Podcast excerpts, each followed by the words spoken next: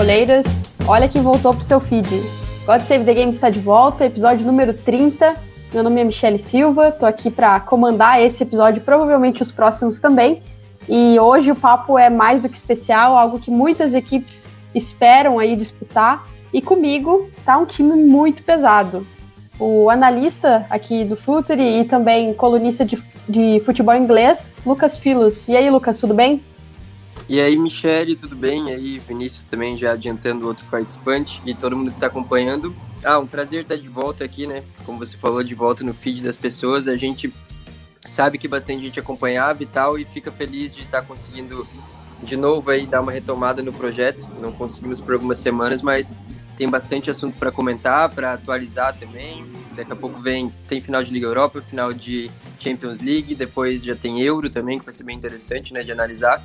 Então, pauta não vai faltar e a gente espera que o pessoal goste do, do programa. Isso aí, isso aí. Esperamos mesmo que o pessoal goste, enfim, comente também nas redes sociais o que, que vocês acham. E comigo, além do Lucas, também tá outro craque aqui do nosso time do Futuri e analista aqui do Futuri. E aí, Vini? Vini Dutra, tudo bem? Fala, Michele. Fala, Lucas. Olá a todos, estamos aí para mais uma vez também participar do Gold Save the Game. Eu participei do, do especial sobre o Thomas Tuchel, né, quando ele foi confirmado como treinador do Chelsea. E veja só, né, agora estamos aqui de volta para poder falar também né, do Thomas Tuchel, que conseguiu inclusive levar esse time para uma final de Champions. E então tá é, novamente é um prazer, muito, fico muito agradecido pelo convite. Vai ser uma grandíssima final. São, acho que os dois talvez dois melhores times do ano, mês de 2021. O Manchester City, sem dúvida nenhuma, é o melhor. Mas a gente tem um Chelsea que melhorou muito, né, sob o comando do Tuchel e que montou uma defesa muito sólida, montou um time em si, né, muito coerente. Então estamos aí para poder falar bastante de futebol. É isso aí, vamos nessa. Então, bora lá de secar essa final de Champions League, mas antes disso a gente vai para um recadinho rápido. Fala, futeboleiros, tudo bem? Eu espero que vocês estejam gostando do episódio de hoje. Mas antes de seguirmos com esse bate-papo, eu quero fazer um convite para vocês. Se você quiser receber conteúdo exclusivo no site, ter acesso às matérias fechadas, vai lá na aba Club e faça parte do Futuri Club por apenas R$ 12 mensais ou até mesmo em planos semestrais com desconto ou até mesmo anuais você ainda vai ter direito a desconto nos cursos do Futuro. Então, fique ligado. Além disso, eu quero lembrar para vocês que esse episódio também tem o apoio do Futuri Pro, o departamento de análise e mercado do Futuri. Seu time gasta menos dinheiro e ganha mais jogos. Para mais informações, mande um e-mail para comercial@futre.com.br.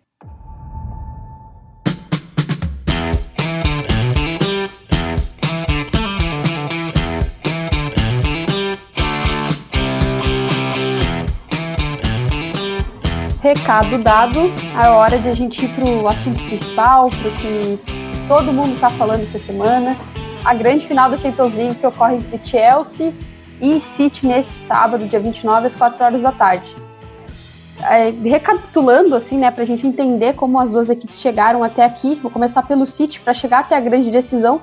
Manchester City passou pelo Borussia Mönchengladbach, passou pelo Dortmund e pelo PSG, além da fase de grupos e tudo mais. E até agora, o City não sabe o que é perder nessa Champions. Então são 12 jogos, 11 vitórias, um empate, 25 gols a favor e só 4 contra.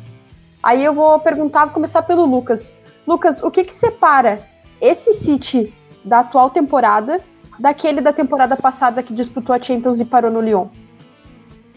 Ah, então eu acho que é uma questão que passa por vários fatores, mas principalmente eu trataria se fosse destacar uma palavra, eu diria solidez, e principalmente no sentido defensivo. Porque esse Manchester City, até a gente já comentou aqui em outros programas também, também porque isso não vem de hoje, né? É uma evolução que a gente vê já durante toda essa temporada, principalmente ali mais para a virada do ano, porque o começo da temporada é até engraçado que tinha uma sensação que o City estava abaixo do que ele poderia render, parecia que não estava engrenando e tal.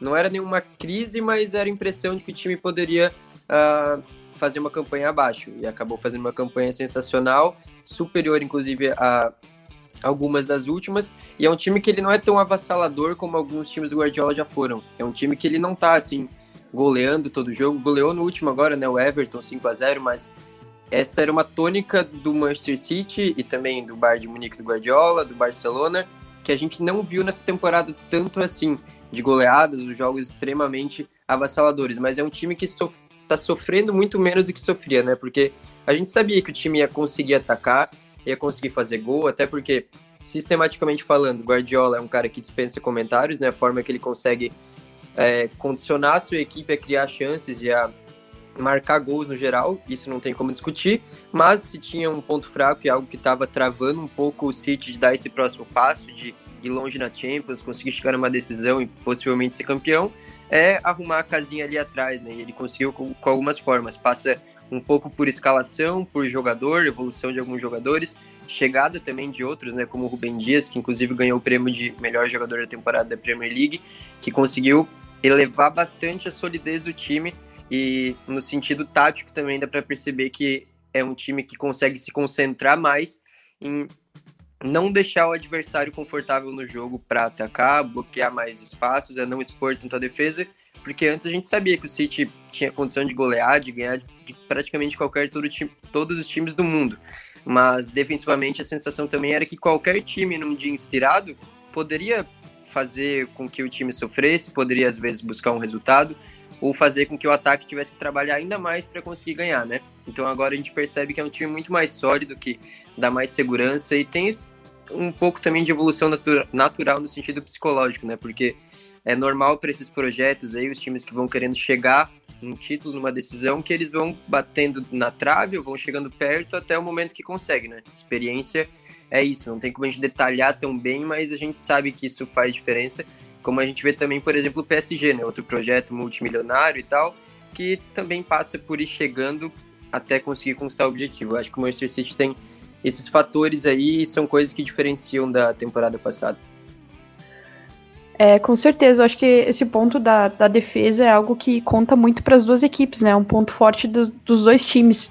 E o City, como você falou, trouxe o Rubem Dias e o Chelsea praticamente trouxe um, quase que a sua linha defensiva inteira agora, né? Tem o Mendy, que é, apesar de ser dúvida para final, é aí uma, a, a contratação da, recente do Chelsea, né, da temporada, tem o Thiago Silva o T e o Tewell, que passaram a integrar o time do Chelsea, e os dois times também, né, uh, os dois times, City e uh, Chelsea, têm os goleiros com mais clean sheets aí na Champions. E aí eu vou perguntar pro Vini, Vini, uh, como que tu avalia os comportamentos defensivos de City e de Chelsea? Assim, tem algumas semelhanças, que a gente sabe que o, o Tuchel ele já declarou que sente uma admiração muito forte pelo Guardiola, enfim, o Guardiola também é amigo do técnico alemão. Como que tu vê aí os comportamentos defensivo, defensivos dos dois times?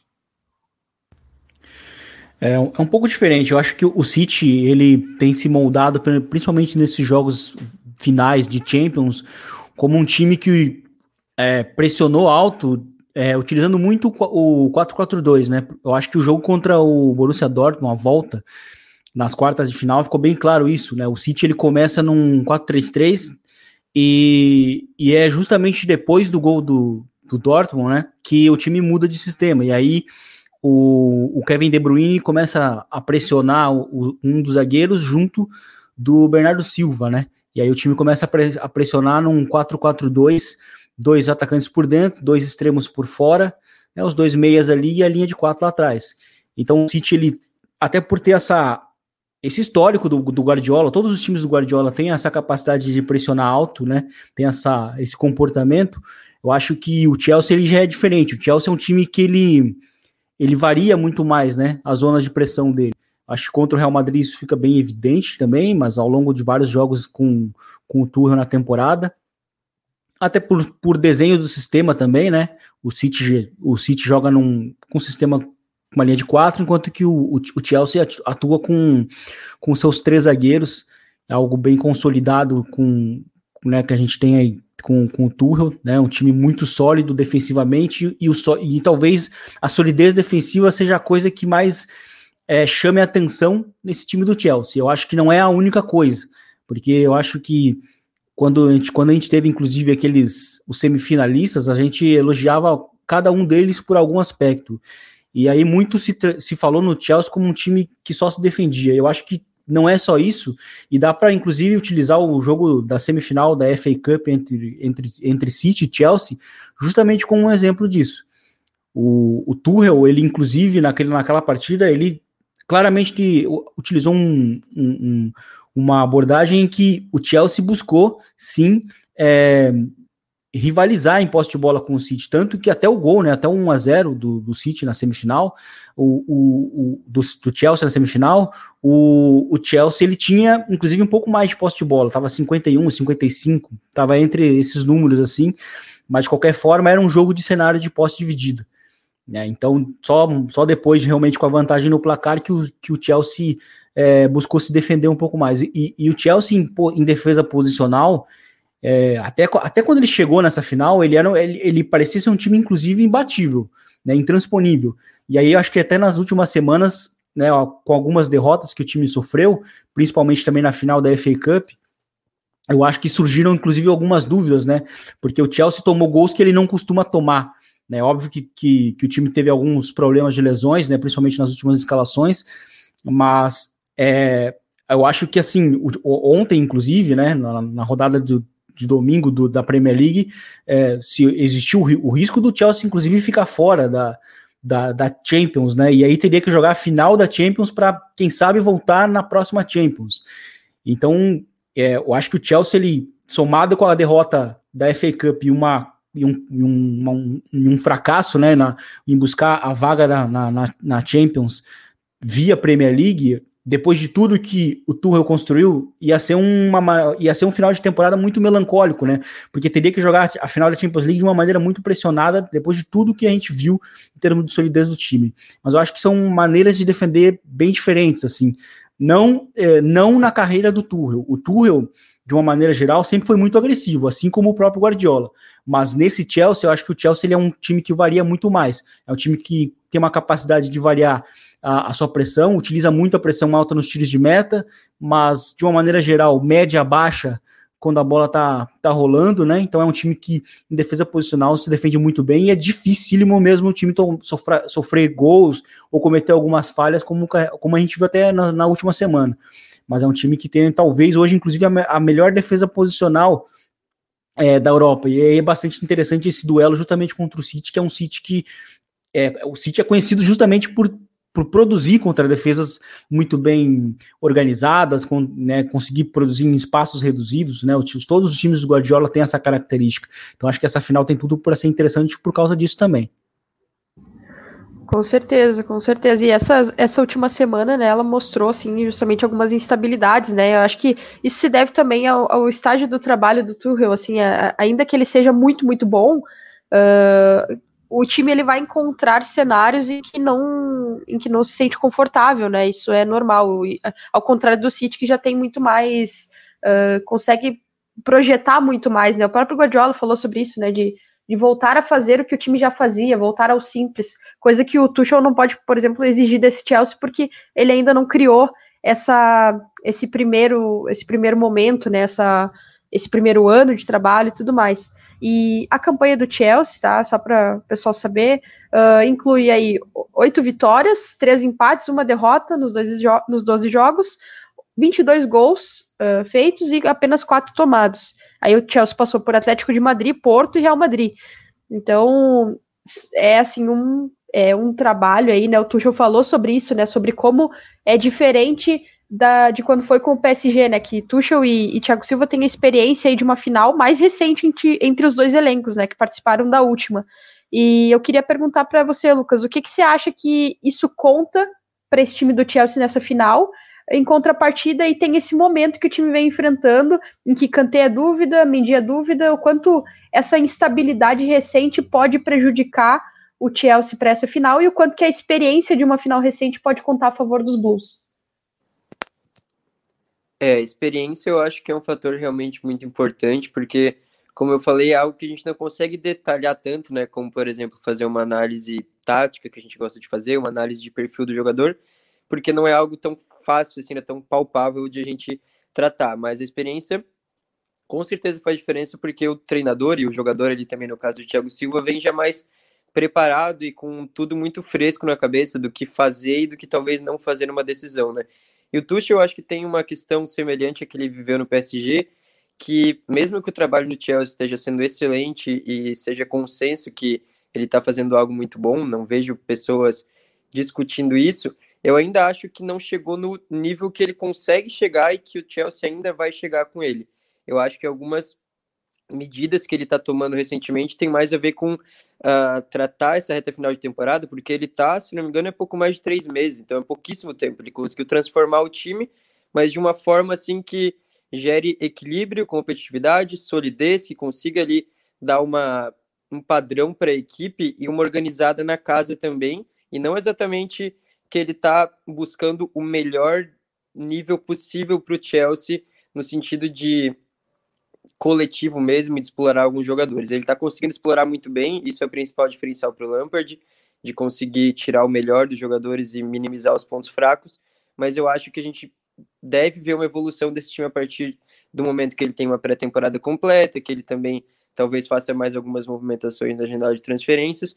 Então, apesar do Chelsea ser um time muito bom, muito sólido, que, como você falou, sofre pouquíssimos gols e tem total capacidade de vencer o City, como já demonstrou na FA Cup, é natural também ter uma instabilidade por conta do tempo de trabalho e por conta de que do outro lado também, se a gente avisando o confronto, vai ter um time que tem um trabalho muito sólido, um trabalho que já é vitorioso, não tem a Champions, mas de resto tem tudo e não se discute ali o que esse City pode fazer, porque já está tudo muito bem consolidado, né? Apesar de ainda estar tá evoluindo em alguns aspectos e ter pontos que, claro, precisa evoluir, porque ninguém é perfeito, né?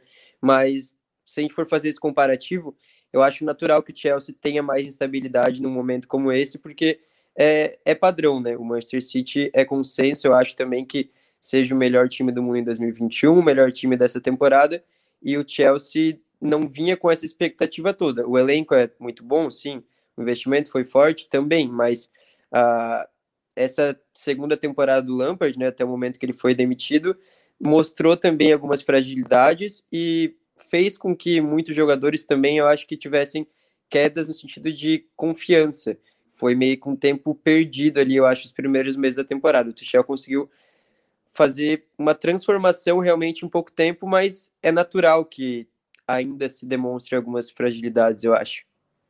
Sim, é, com certeza. E aproveitando que você falou e falou um pouquinho de Pepe, um pouquinho de Tuchel, uh, e o Vini também, eu queria perguntar para o Vini o seguinte: uh, o Pepe e o Tuchel eles se conheceram, né, num restaurante em 2014. a história ficou bem conhecida, tudo mais que eles falaram sobre futebol e até mesmo sobre aquele Messi como falso 9. E depois daí o Pepe no Bayern, o Tuchel no mais, depois no Dortmund, agora no Chelsea venceu o City nas duas últimas vezes em que se enfrentaram. E eu queria saber de ti, Vini, o que que tu acha que os confrontos anteriores entre esses dois técnicos podem nos dizer aí sobre essa final, quais os principais duelos que você vê acontecendo assim para esse jogo de final de Champions? É, existe alguns, né? Existe alguns e assim foi, foi interessante você mencionar esses jogos que eles tiveram na Bundesliga, porque no Dortmund, apesar de ele de o Guardiola ter vencido, acho que praticamente todos, se não venceu todos, venceu quase todos. É, eles sempre fizeram jogos muito bons. E, e o que marcou essa, essas primeiras partidas lá na Bundesliga é, foram a maneira como eles iam se adaptando durante os jogos. Inclusive, é, que, sei lá, com três ou quatro é, variações no mesmo, no mesmo jogo, sabe? Com os dois alternando muito, até porque no, no Bayern de Munique, ao contrário do que até acontece no próprio City, o, o Guardiola mexia muito mais, né? Mexia muito mais. Ele, entre aspas, inventava muito mais. Eu não gosto muito dessa expressão, mas ele inovava muito mais do que ele inova no City e que, inova, e que também, na comparação, inovava no Barcelona, né? Acho que ali a gente viu um Guardiola muito mais solto e buscando experimentar bastante mais. E, e, e, por sua vez, o próprio o Tuchel também, né? No Borussia Dortmund onde ele também utilizou muito mais outros sistemas e eu acho que a comparação vai ser muito entre esses jogos recentes, né? Principalmente o jogo é, da semifinal da, da FA Cup, porque foi um jogo em que o City ele ele não foi superior em boa parte do jogo, talvez em é, talvez em boa parte, assim, talvez em 80% do jogo ele não foi superior. E aí depois sofreu o gol e, e aí sim foi quando consolidou mesmo a, a superioridade do, do Chelsea. Porque conversava muito a respeito da, daquelas variações de pressão que o, que o, que o City é, que, o, que, o Chelsea, que, o, que o Chelsea utilizou, né, que, o, que o Chelsea utiliza desde a chegada do, do Tuchel, né? Então ele variava muito entre uma pressão alta que incomodava muito, né, os, os, os zagueiros do, do próprio City, porque o Chelsea utilizava muito, né, a questão de ter três peças na frente, mas duas pegando os, um, um, dos dois zagueiros, ou até mesmo a saída de três, que é algo que, os, que o City utiliza muito, né, com, com o Kyle Walker sendo esse lateral baixo, né, pelo lado direito, e, e aí tem mais aquelas duas outras peças, e a, maneira como o Chelsea encaixou muito bem aquela pressão, e eu até não conto muito o jogo da, da Premier League, porque ali o, o City principalmente estava muito mexido, mas aquele jogo da FA Cup eu acho que ele vai servir muito por, por onde por onde o Guardiola pode é, pode se ajustar, pode se adaptar, né? Porque o Guardiola talvez seja o melhor técnico tendo tempo para se adaptar. Porque, inclusive, né, acho que se a gente pode usar como comparação o próprio jogo contra o PSG, o primeiro tempo, em que ele fala que ele utilizou realmente uma estratégia de, de ter uma, uma posse de bola muito mais lenta para não sofrer com as, com as, com, com, com, as transições do, do PSG, né? E do, inclusive do Mbappé. Ele, ele realmente estava respeitando muito né, o Mbappé aberto, em campo aberto, e por isso mesmo ele utilizou um time que é, como os espanhóis falam muito, cozinhava a bola, né, e não não acelerava muito os processos em termos de elaboração. Então eu acho que a gente vai ver muito uma adaptação do, do que, que o City pode apresentar é, em termos de do que, que ele pode apresentar em termos de superioridade em saída de bola, superioridade numérica, para conseguir escapar dessas pressões que, que o Chelsea apresenta, justamente nos momentos em que ele, em que ele varia. Até porque vamos utilizar até mesmo como comparação o próprio Real Madrid. O Real Madrid é um time que até gosta que, o time, que os times o pressionem, né? E, e por boa parte do, do, das duas semifinais, o Real Madrid esteve é, desconfortável com a maneira do Chelsea defender. Então eu acho que isso diz muito sobre o nível defensivo do, das, dessas pressões do, do, do Chelsea. Então acho que esse, esse vai ser um dos principais aspectos, até porque o time do Chelsea é muito perigoso em situações de transições né, ofensivas. E, e, também vai ser interessante ver a maneira como que o, o, próprio Chelsea vai, vai sair das pressões altas do próprio City. A gente sabe que o City vai pressionar alto, porque é uma característica dos times do Guardiola. Né? E, e como até falei na, no meu comentário lá no início, a pressão alta contra o Borussia Dortmund, depois que o time saiu atrás do placar, é, meio que foi o ponto de partida para o time é, empatar e depois virar o jogo uh, lá em Dortmund, lá na Alemanha. Então, assim, quando, quando o, o, o time do City pressiona no 4-4-2, é, ele pressiona realmente muito bem. É uma, é, é, uma maneira que é uma maneira muito coerente de preencher os espaços. E, e por que, que eu digo isso? Porque o time do Chelsea com o Tuchel, ele também tem saído muito bem. A, a saída de bola do, do, do Chelsea é bastante, bastante simples até. É uma saída é, sustentada, ou seja, é um time que vai trabalhar com jogadores muito próximos uns dos outros, os passes sempre vão ser os passes de segurança, e aí quando o time conseguir identificar o espaço para progredir, é quando ele é quando ele realmente é só quando ele vai ter realmente a certeza para não para não perder a bola. E é por isso mesmo que a, a falha, né, do do Rhys James no, no gol do do, do, do, Leicester, ele, ela, ela, ela surpreende, porque o Chelsea dificilmente vai arriscar um passe é, que não é necessário. Então eu acho que vai ser muito interessante ver esses dois duelos, porque cada um, é, os, esses, esses matchups são muito interessantes, porque cada um tem é, respostas a um outro. O, o, o Chelsea consegue, é um time que, com essa sua saída sustentada, ele consegue escapar de boas pressões, como a própria pressão do Real Madrid, a pressão alta do Real Madrid é muito boa e o time basicamente não sofreu em nenhum momento da eliminatória com isso. Então vamos ver como é que vai ser isso agora enfrentando de novo, né, o Manchester City, que provavelmente vai também se adaptar. E, e como que o próprio City também vai buscar a sua iniciação é, depois, também de ter, depois também de ter estado muito desconfortável, né? Considerando aquele duelo de, de semifinal da FA Cup. Acho que isso vai ser muito interessante. Os matchups são interessantíssimos e acho que esse jogo vai ser sensacional por isso. É, eu também acho, e inclusive vou aproveitar esse gancho que você falou de dos times como que eles escapam da pressão e tudo mais, e falar dos times uh, com a bola, né? Além, de, além do que você já falou, uh, eu tenho notado, assim, não sei qual é a percepção de vocês quanto a isso, mas eu tenho notado que tanto o City quanto o Chelsea, eles não têm uma figura de um protagonista específico, um cara que é, é do time isolado, um cara que Claro, tem figuras importantes, né? Temporada do Gundogan na Premier League, principalmente, o, o próprio Kevin De Bruyne, ainda que a temporada não seja tão boa quanto a temporada passada.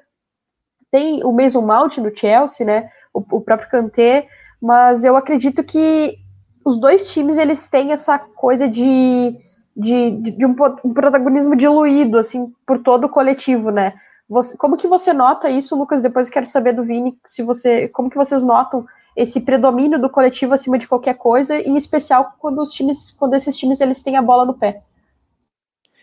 É, com certeza, eu concordo com essa análise que você fez, de que não existe muito um protagoni protagonismo, existem jogadores que se destacam porque é normal, né, mas realmente o que define ali é o equilíbrio das equipes. Até eu fiz um texto na coluna lá de futebol inglês no, no nosso site, depois da classificação dos times para as finais, falando que os dois times mais completos e mais equilibrados foram os que passaram na semifinal, porque a gente tinha, por exemplo, expectativa de um PSG muito por conta de Neymar e Mbappé, de Maria também, claro, mas principalmente esses dois primeiros, e um Real Madrid porque tinha lá algumas figuras que são históricas na Champions League, né?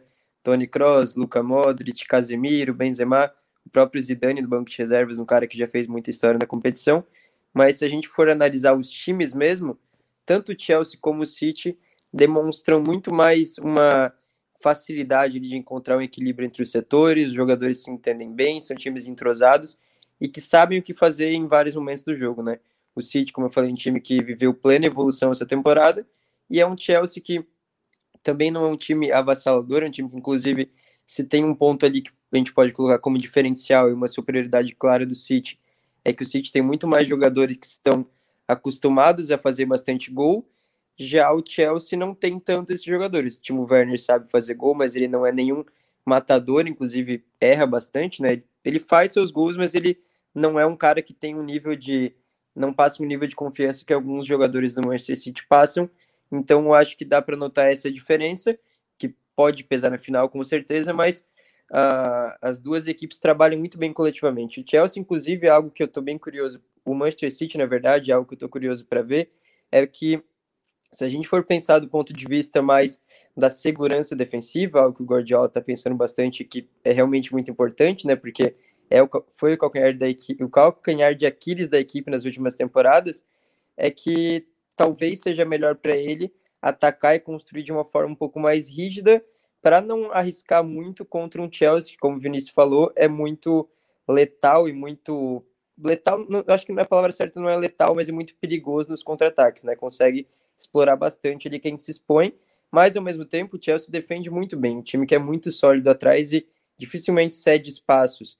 Então o Manchester City vai entrar ali numa incógnita porque vai em alguns momentos precisar acelerar o jogo, tentar fazer um passe diferente, uma jogada mais criativa, porque precisa fazer gol, mas ao mesmo tempo tem que cuidar para não forçar em zonas perigosas ali, porque esse Chelsea, com principalmente Kanté no meio campo, com o Mason Mount ali, um jogador incansável também, aí o Werner nas transições, tem o Havertz também que melhorou bastante, né? É um time que com certeza pode levar bastante perigo à defesa, mesmo que Rubem Dias e Stone estejam jogando muito bem. Então essa é uma questão que eu acho que pode definir o confronto, mas tudo que a gente for pensar desse jogo, não tudo, mas principalmente a tônica mesmo da nossa análise, eu acho que da, de todas as análises que a gente for ver, leva muito em consideração o coletivo, porque não são equipes que, que tem algum indivíduo, indivíduo ali que destoa muito. Tem destaques, como a gente falou, mas não tem nenhum jogador que a gente olha e fala é esse o cara que vai ser o diferencial do confronto. Eu acho que tem muito mais a ver realmente com os sistemas, com os encaixes, e é até algo natural se a gente for pensar quem são os treinadores, né? Dois treinadores que tem muito muita fama também por esse tipo de trabalho de buscar valorizar bastante os coletivos, né? Acho que o Vinícius concorda, ele que também acompanhou lá os dois há bastante tempo, principalmente naquela época lá da Bundesliga. E aí, Vini, você acha que uh, concorda aí com o que o Lucas falou? Você acha que realmente há um predomínio dessa, das questões coletivas? Sim, eu acho que sim. Eu acho que se a gente fosse falar do City como um, como um time dependente de um, de um jogador individual, seria no ano passado, né? Quando o Kevin De Bruyne era basicamente o sistema em si do time, né? E talvez um dos motivos também das eliminações passadas, e eu acho que é uma coisa que eu comento muito, é que o que faltava para o City, faltava para o Guardiola especificamente, era eram armas para poder competir em noites europeias, porque realmente no cenário nacional o que, o que o City já tinha, ele era suficiente para o time ganhar a Premier League. Só que quando a gente fala de competição europeia, aí a gente precisa elevar o nível. E, e, o City, nas últimas eliminações, muito pecava justamente pela questão defensiva, né? Eu acho que a eliminação contra o Tottenham, por exemplo, ficou muito marcada pela maneira como o Laporte foi superado nos lances dos gols do, do Tottenham, sendo que o Laporte até vinha fazendo uma temporada boa naquele momento. E aí a gente vem para essa temporada e, e, novamente, né, a gente tem o Rubem Dias como esse grandíssimo reforço que tem um impacto muito similar ao que teve o Van Dijk na defesa do Liverpool, de que ele conseguiu melhorar os jogadores que estão ao entorno dele. Porque se a gente olha para o John Stones, por exemplo, a temporada do Stones também é muito sólida em termos defensivos, né? Acho que os elogios muitas vezes os olhos muitas vezes vão apenas para o Rubem Dias, justamente porque ele é o principal zagueiro do time, é muito inteligente em saída de bola, defende muito bem, mas o Stones evoluiu bastante também ao lado dele. Eu acho que isso é bem importante de ressaltar. E, então acho que o que faltava para o City também, além da experiência que o Lucas falou lá no, lá no início do podcast, no, acho que no primeiro comentário, é que faltava também contundência nas duas áreas para o City.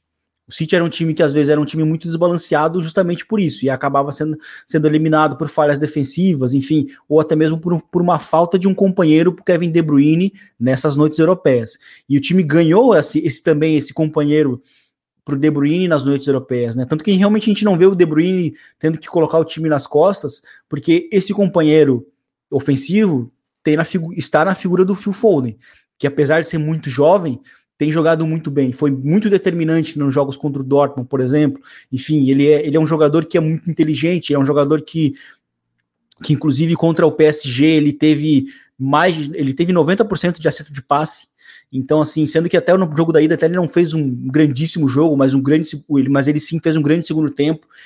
E eu acho que eu gosto muito de ressaltar ele justamente porque ele tem essa característica de aparecer nos momentos grandes e aí sim repartir um pouco desse, é, desse protagonismo, né? Então tira um pouco do peso das costas do, do Kevin De Bruyne. Eu acho isso muito importante. Além também da figura do, no, no meio campo ali do, do Gundogan, finalmente fazendo uma grandíssima temporada depois de algum período de, de altos e baixos, também por lesões, né? Ele é um jogador que tem esse histórico na carreira. Então, realmente, então se a gente olha para esse City, tá tudo muito mais dividido. Né? A defesa tá sólida, o meio-campo é, também tá muito equilibrado. E, e, o ataque também agora ganhou um, um, mais um componente com a figura do Phil Foden sendo um, sendo um cara que também aparece para ajudar a principal estrela do time.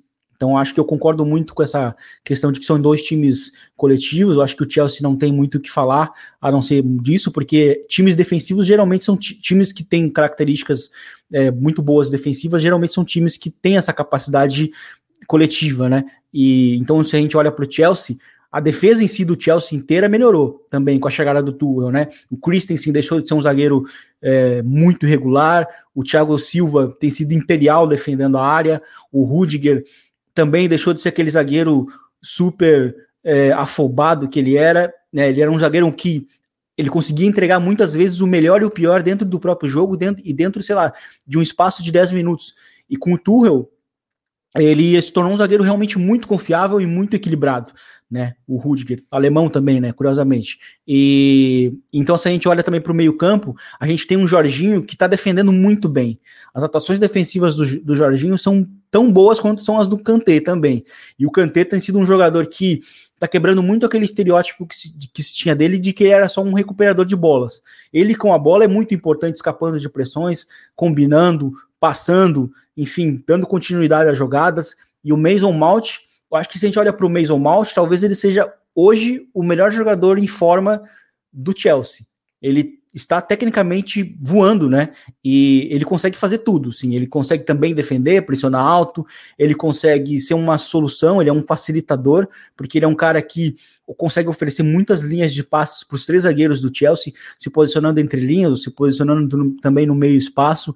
E, e, inclusive, existe uma, uma, uma grande conexão entre ele e o Thiago Silva, né, principalmente em saída de bola, nos, nos passes médios assim tensos que o Thiago Silva tem que dar na hora de superar a, as pressões adversárias. E com essa recepção que o Mason Mount tem entre linhas, ele geralmente abre para o ala pelo lado direito, que é que, que, que hora é o Aspilicueta, hora é o Reece James, mas nos últimos jogos foi o Aspilicueta o que é importante para o Aspilicueta ser um jogador profundo pelo lado direito, né? E o Mason Mount também tem demonstrado na campanha ter gol, né? O gol que ele faz contra o Porto numa partida bastante dificílima que estava sendo para o Chelsea é um gol de um craque, né? De uma estrela mundial, porque primeiro o controle que ele dá, né? O controle orientado que facilita muito a ação da finalização dele. Né? Então, assim, foi um gol decisivo que facilitou muito depois né, a eliminatória. E, e também ele fez outros jogos muito bons é, nessa campanha final para o time confirmar né, a, a vaga na Champions League. Mas no geral, assim, o Chelsea também é um time que, que tem muito bem distribuído assim os seus os seus protagonistas, assim, sabe? Então também não é um time que acaba sendo dependente de apenas uma, uma única peça.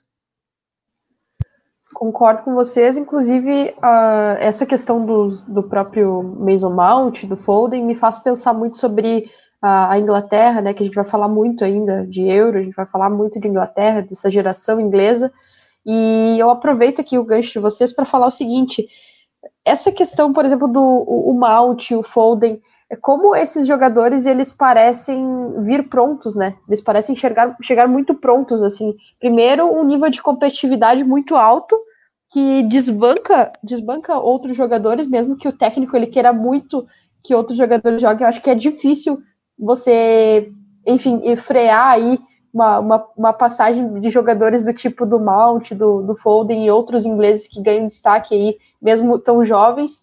Então, eu queria destacar isso e queria aproveitar também para falar do crescimento da liga, da Premier League, né, enquanto liga, e, e principalmente na Liga dos Campeões, né, aqui tem um dado que apareceu no Globo Esporte, inclusive, uh, que a Inglaterra é o time que mais teve representantes diferentes na final da Liga dos Campeões. Né? Arsenal, Aston Villa, Chelsea, Leeds, Liverpool, United, Nottingham Forest, Tottenham e o novato mais recente, Manchester City. Além disso, tem a Europa League, em que a, Inglaterra agora tem seu representante na final, o Manchester United. Uh, primeiro, eu vou deixar o Lucas para o grande final aí do nosso podcast. Eu queria perguntar para ti, Vini, uh, aproveitando aí teus conhecimentos de La Liga, o que, que dá para o pessoal esperar dessa final de Europa League, né? Aproveitando que a gente está falando de competições europeias, e o que, que, o que, que se espera aí, principalmente do Villarreal, para essa final de Europa League contra o United?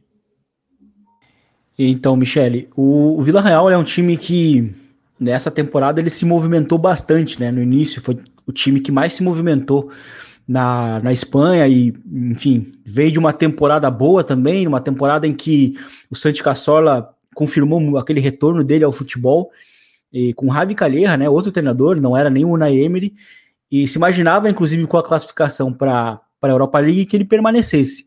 Só que eu acho que a chegada do Unai Emery deixa bem clara a intenção do time de buscar o passo adiante.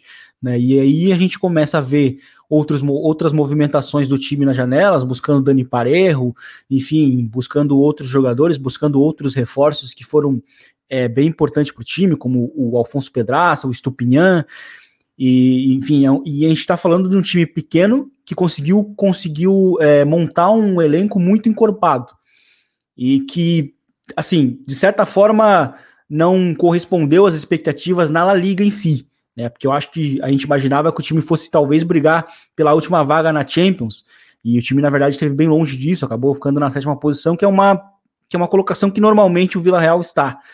né? Mas a campanha na, na Europa League ela é muito boa, ela é uma campanha bastante sólida.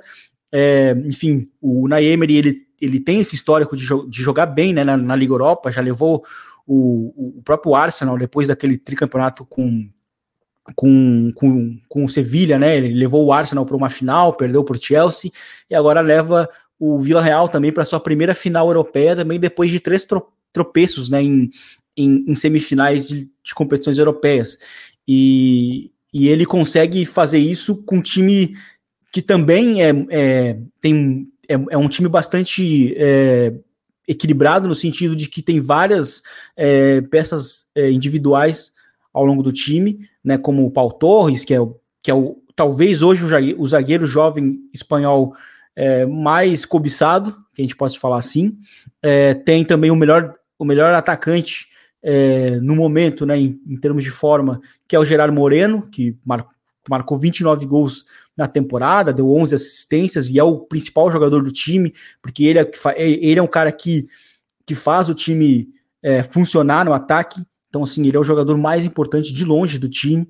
E, e, é um time que tem muito as bases do, do que a gente já conhece do Unai Emery na Europa League. Né? Geralmente os times dele são, são, são times muito perigosos em transições, e o Vila Real é um time que joga num 4-4-2, e né, que é um, desde muito tempo, né, o Vila Real joga no 4-4-2, até desde o tempo do, do Marcelino Toral, quando também foi semifinalista de Europa League, e aí acabou perdendo para o Liverpool, né, naquele primeiro ano do, do Klopp, e e, a, e agora o Vila Real ele, ele é um time que tem vários jogadores cascudos no elenco, como o Raul Albiol, como o Dani Parejo, como o como o Capuê, enfim, diversos outros. Né? O, tem também o, o, Carlos Baca, que vem do banco, mas tem também o Paco Alcácer. Assim, a gente olha que assim, é um time pequeno, mas é um dos times mais bem montados da liga.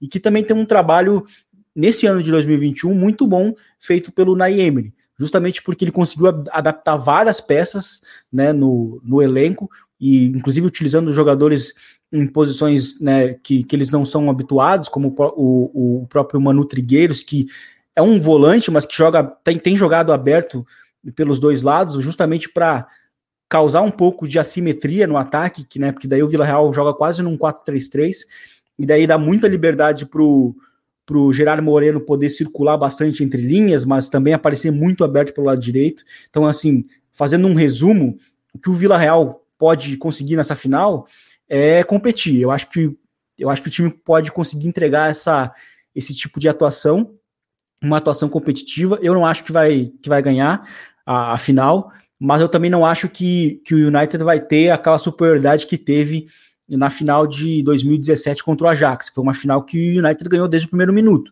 né? Então eu acho que o Vila Real vai conseguir entregar muita luta, muita competitividade e é um time bastante interessante de ver justamente por, por diversas peças, né? Por ter essa, uh, essa mescla de ter um jogadores jovens, mas também de ter jogadores muito consolidados na própria liga, né?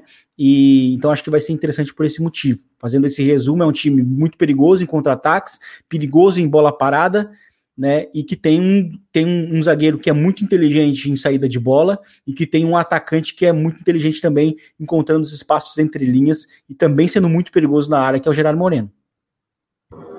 E Lucas, uh, sobre o United contra o Vila Real nessa final de Europa League, que, quais os teus, os teus destaques aí para o pessoal acompanhar essa final de Europa League antes daí fazer esse esquenta pré-Champions?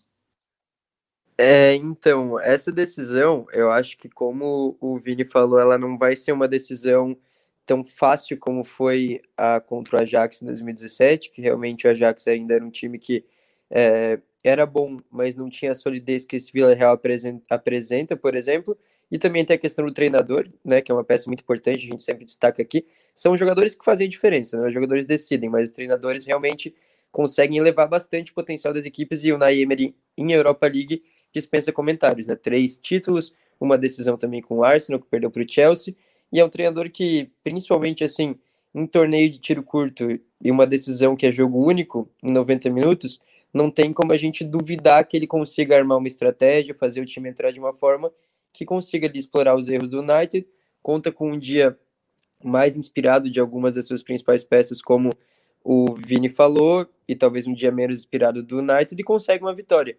Mas se a gente for analisar realmente, assim, friamente o que cada time pode oferecer, o United é um time que tem até, de certa forma, obrigação de vencer, né? Porque comparando investimento de elenco, o valor de cada jogador, o valor dos clubes e até o fato do United ser um time que, em tese, ele deveria estar disputando a Champions League, né? Porque tem elenco para isso. A Europa League acabou sendo uma alternativa que se tornou realmente muito importante, né? Para ser um título até para dar uma consolidada nessa fase inicial, fase média, eu diria, ali do trabalho do Solskjaer. E é um time que tem total capacidade de vencer e se conseguir às vezes começar vencendo, começar num, num dia inspirado, é até tranquilamente, né? Falei que não espero, mas pode acontecer. É um time que vai estar tá, provavelmente sem o seu capitão, o zagueiro Harry Maguire, que ele é alvo de muitas críticas, mas vendo os jogos, assim, é inegável a sua importância.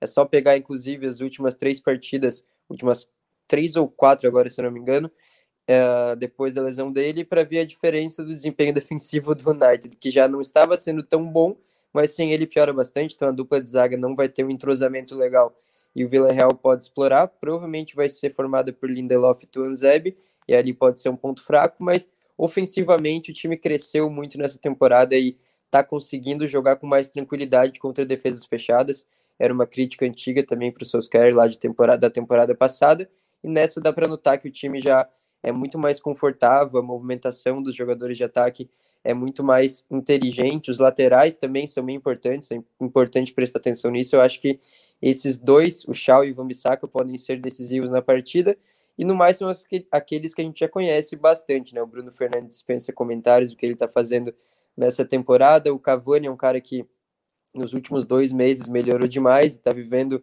um momento espetacular, a movimentação dele ali de centroavante mesmo é uma aula, né? É um cara que consegue explorar qualquer pequeno espaço que aparece dentro da área. O Greenwood, eu acredito que ele vai começar no banco de reservas até para ser uma arma no segundo tempo, porque primeiro que não dá para jogar todo mundo e porque tem o Marcus Rashford, que é um jogador que apesar de ter tido uma queda de rendimento, é muito importante e no sentido de perfil também faz sentido ter ele, de velocidade, de jogador incisivo. Eu acho que ele começa, mas o Greenwood é o cara para ficar de olho.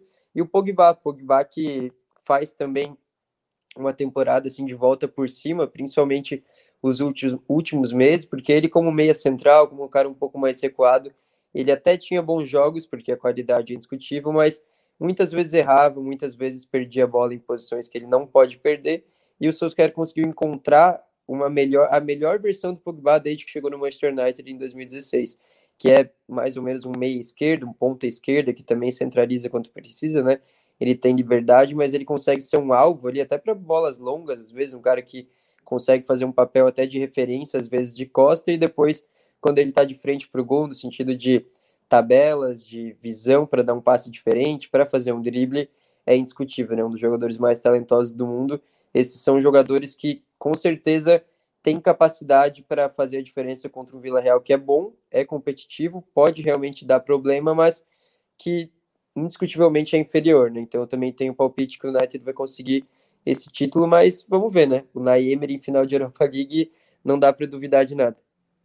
E, gente, vamos ficando por aqui, recapitulando para você que, enfim, não pegou aí as informações sobre datas, Vila Real e United duelam pela Europa League nessa quarta-feira.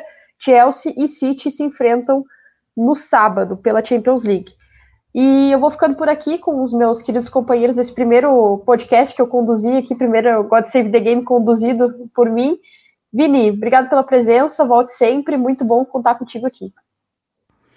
Obrigado, Michele, foi um prazer. Obrigado, Lucas.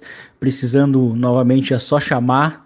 Agora vamos aí acompanhar essa semana de finais europeias, né? Vai ser muito interessante, porque os dois jogos são interessantíssimos, porque eu acho que os quatro finalistas, eles não, não estão ali por acaso. Realmente, eu acho que se a gente pega cada um deles, acaba sendo a consolidação de cada um dos seus trabalhos. Então, acho que vai ser, serão duas finais interessantíssimas. Então, vamos desfrutar e, novamente, muito obrigado pelo convite e até a próxima. Com certeza vai ser muito legal de acompanhar as duas finais aí, né? E me despeço também do Lucas. Muito obrigado, Lucas, pela presença, né? Você que já é um cara confirmado aqui no nosso time, mas é sempre bom ter você aqui com a gente. Ah, valeu, Michele, muito obrigado. Eu que agradeço aí pelo convite para esse retorno, né? Então vou estar aqui nas próximas também, a gente vai ter bastante coisa para comentar. Agradecer a presença do Vini também, todo mundo que ouviu, e concordo com ele novamente nesse sentido de que são consolidações, né? Possíveis consolidações de trabalhos. É claro que quem perder não vai ter o projeto jogado fora, não vai ser um fracasso. É importante também destacar isso, né? Porque até ele tinha falado do Chelsea antes, o Chelsea poderia acabar a temporada que estava sendo muito boa, né? É, nessa reta final, sem uma vaga na Champions, sem título, então, e perdendo a final da Champions. E isso acabaria fazendo que muita gente tratasse o trabalho como um fracasso, né? Mas não são pequenos momentos assim que definem totalmente, né? Então é importante destacar também que os quatro, os quatro times mereceram chegar nas decisões e logo a gente está de volta para comentar o que aconteceu também, né? Um abraço. Com certeza estaremos de volta, vamos ter muito assunto por aqui. E já vazei a escalação do Lucas para os próximos episódios aí, né? Vocês viram. Mas é isso aí, gente. Obrigado por ouvirem até aqui. Até a próxima. A gente ainda vai falar de euro, a gente ainda vai fazer uma premiação aí tradicional, né, do God Save the Game após a conclusão aí da temporada da Premier League. E fiquem ligados aí nas redes sociais do Futuri que a gente está voltando aí para o feed de vocês. Obrigada por ouvir até aqui e até a próxima.